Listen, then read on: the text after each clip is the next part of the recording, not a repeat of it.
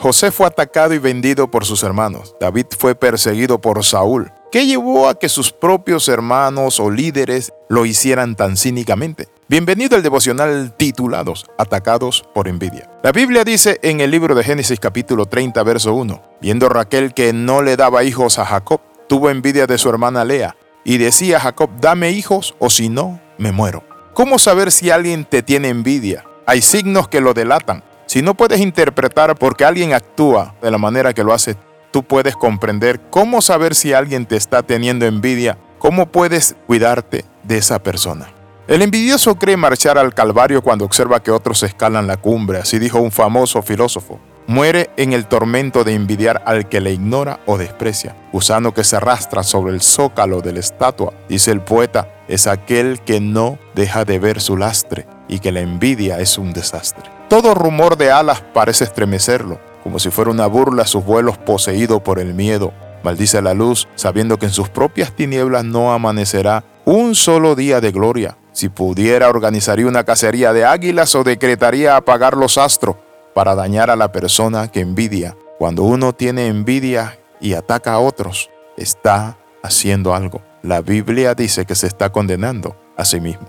Lo que es para otros causa de felicidad puede ser objeto de envidia para otros. La Biblia nos habla de esta jovencita o de esta madre. Viendo Raquel que no daba hijos a Jacob, tuvo envidia de su hermana. Y le decía a Jacob, dame hijos o si no, me muero. Eso hace la envidia, te lleva a la muerte. La Sagrada Escritura dice que los fariseos se entregaron a Jesús por envidia. La envidia entonces carcome, daña el alma. La envidia es un veneno. Por eso alguien dijo que la mujer bella tiene celos de la inteligente y envidiará a las que tienen riquezas también. Es posible sentirse superior en 100 cosas e inferior en una sola. Y es allí donde está el punto frágil para que la envidia asalte el corazón. ¿Está usted sintiendo envidia? ¿Está usted atacando a personas y hablando mal y rumorando y llevando chisme y lleva y trae por aquí y por allá? Es necesario que hagamos un alto, porque la envidia es un pecado que está arrastrando a tanta gente a prisiones de oscuridad.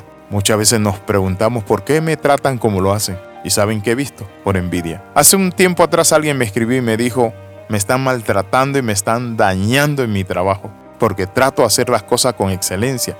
Llego temprano, el jefe me felicitó, pero para ellos yo soy un enemigo, un arrastrado. Las personas envidiosas son personas que caminan de la mano de la amargura, de la frustración, que no se gozan del bien ajeno. En cierta ocasión, pasando por Amatitlán, hay un muro que dice, debemos gozarnos con el bien ajeno. Ese es el remedio número uno para la envidia, cuando nosotros nos gozamos. Cuando usted se alegra con el bien de otro, Dios tiene un tiempo para darle el suyo. Pero si usted alardea de sus éxitos, si usted busca la forma de hacer tropezar a otro, de desarrollar el piso, de dañar, de eliminar, de quitar, de indisponer, entonces su corazón está en amargura y en contención de espíritu. Los envidiosos se vuelven personas que quieren competir pero no son competitivos porque su propia envidia les mata.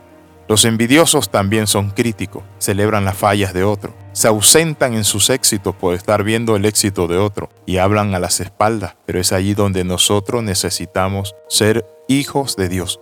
Los hijos de Dios no debemos tener envidia, porque sabemos que Dios tiene un tiempo para exaltarnos, bendecirnos y ensancharnos. Oramos, Padre, en el nombre de Jesús. En esta hora desatamos a las personas que nos están atacando en el trabajo, la escuela, la universidad, la iglesia, en el grupo, Padre Santo, danos una capacidad espiritual para seguir adelante firmes. En el nombre de Jesús, amén y amén. Les saluda el capellán internacional Alexis Ramos. Nos vemos en la próxima. Bendiciones de lo alto y recuerde las 13. Comenta, comparte y crece con nosotros.